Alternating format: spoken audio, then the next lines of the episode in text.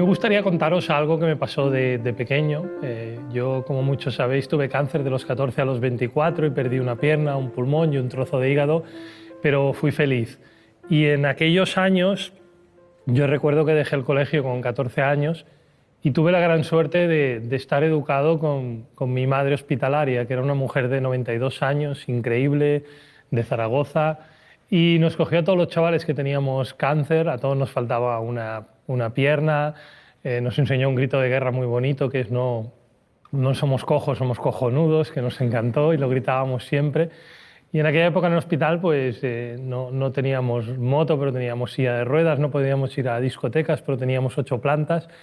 Y fue una época increíble de eh, educarse con chicos con, con, cáncer y con esa madre hospitalaria que, que, podíamos ir a ver cada noche. Yo tenía mis padres que venían por la mañana y por la tarde, pero las noches en los hospitales, cuando tienes 14 años y nunca has salido de, de casa, era extraño. Mi primer eh, hogar fuera de casa fue aquel hospital con aquellos siete chavales con, con cáncer.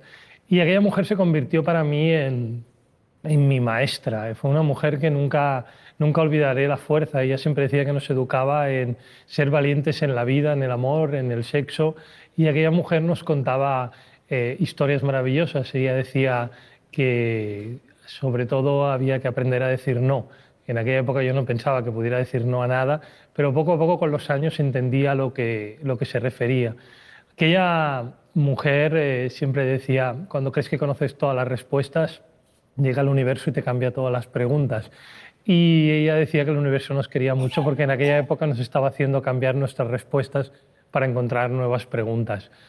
Yo me eduqué eh, junto a ella y ella me enseñó a, perder para ganar. Ella me dijo que cualquier pérdida es una ganancia, con lo cual me dijo, tú no has perdido una pierna, sino que has ganado un muñón.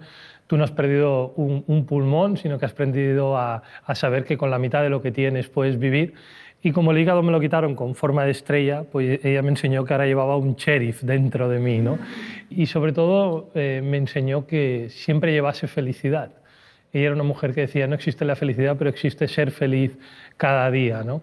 Y tenía esa fuerza, esa energía de hacerme creer que todo era posible. Yo recuerdo cuando iba con pantalones cortos por la calle, eh, la gente hacía ver que no veía mi pierna, pero dos segundos después de cruzarme todo el mundo se giraba a mirar la pierna, pero yo siempre me giro y los pillo a todos, ¿no? Y siempre les pregunto por qué tienen miedo a preguntar, ¿no? Yo cuando entré en hospital, mi, mi, madre real me dijo, no hables con desconocidos, y yo le dije, entonces creo que no hablaré con nadie, mamá. Y confié en los desconocidos y los desconocidos se convirtieron en, en mis grandes aliados. Yo aprendí a mis primeras lecciones en, un hospital, rodeado de siete chavales, de los cuales perdí a, cinco, y, y, ahí teníamos un pacto de vida en el hospital, otra idea de, de mi madre hospitalaria, que ella siempre decía que podíamos de alguna manera dividirnos las vidas de los que perdíamos para que se multiplicaran dentro de nosotros.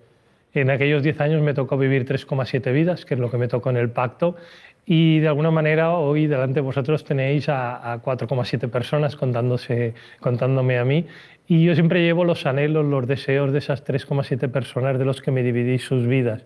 Les prometí que siempre eh, intentaría cumplir sus deseos, que siempre mantendría al niño de, de 14 años que, era cuando perdí la, pierna, cuando empecé con, esa batalla de 10 años contra el cáncer.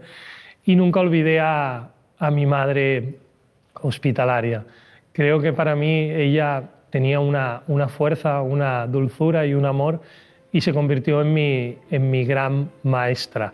Los grandes maestros te los encuentras en cualquier sitio y a veces en una habitación, en aquel caso era la 307 de un hospital de Barcelona, donde vivía la mujer que más me cuidó, la mujer que más pensó en aquellos chavales y la que hizo que nos sintiésemos orgullosos de todas pérdidas y que entendiésemos que si haces el duelo suficiente, toda pérdida se convierte en una ganancia. Gracias por escucharme.